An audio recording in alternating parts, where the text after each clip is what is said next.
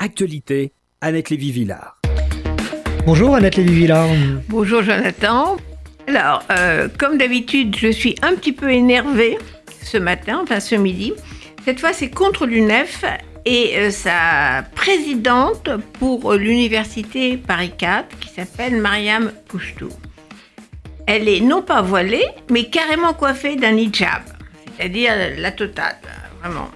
Le bon vieux syndicat étudiant qui fut à la pointe des luttes progressistes de ma génération d'après-guerre est mal en point.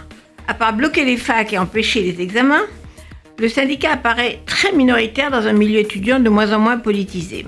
Minoritaire mais bruyant, euh, surtout qu'il est euh, poussé par la CGT euh, derrière lui. Alors la présidente de l'UNEF voilée, c'est franchement un contresens.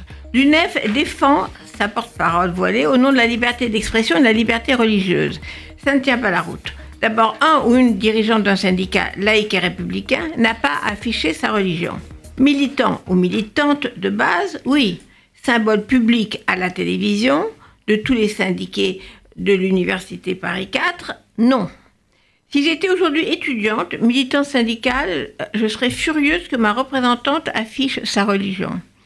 Circonstance aggravante, le voile n'est pas un signe religieux comme les autres. Autrement, on n'aurait pas des femmes en Iran, par exemple, qui sont prêtes à être frappées et à aller en prison parce qu'elles ne veulent pas porter ce voile.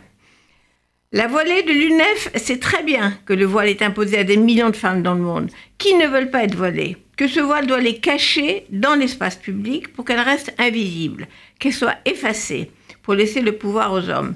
Et que ce voile est l'élément le plus visuel du contrôle des femmes, qui date, comme l'a dit l'anthropologue Françoise Héritier, de la préhistoire.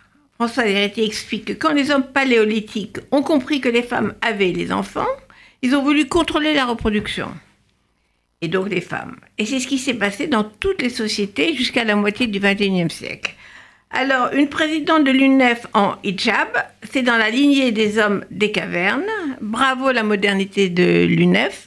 Continuez comme ça dans le sens inverse de l'histoire.